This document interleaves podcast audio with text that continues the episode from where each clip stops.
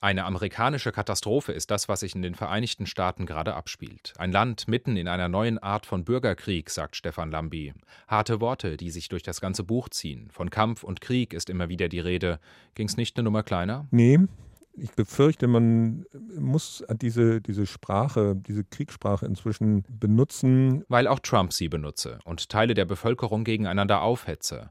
Und einige gewaltbereite Menschen nutzten Trumps martialische Sprache als Legitimation, um auch physisch gegen Andersdenkende vorzugehen, sagt Stefan Lambi in HR Info das Interview. Ja, das ist jetzt kein klassischer Bürgerkrieg, so wie wir den aus Jugoslawien kennen, aber es ist ein Bürgerkrieg mit ähm, ja teilweise realen Waffen, weil wir alle wissen, wie viele Waffen in den USA im Umlauf sind.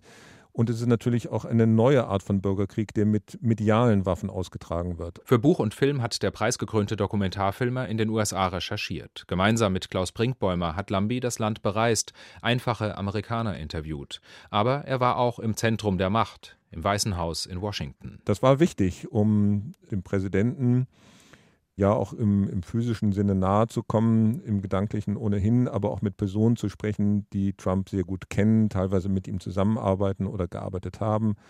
Journalistinnen und Journalisten, die ihn täglich beobachten, das ist ja Thema des Buchs und auch des Films. Und Lambi hat auch in der Medienwelt recherchiert. Um zu verstehen, wie Trump Politik macht, müsse man verstehen, wie die Medien in den USA inzwischen funktionierten. Die sind gespalten in Pro-Trump-Journalisten und Kontra-Trump-Journalisten.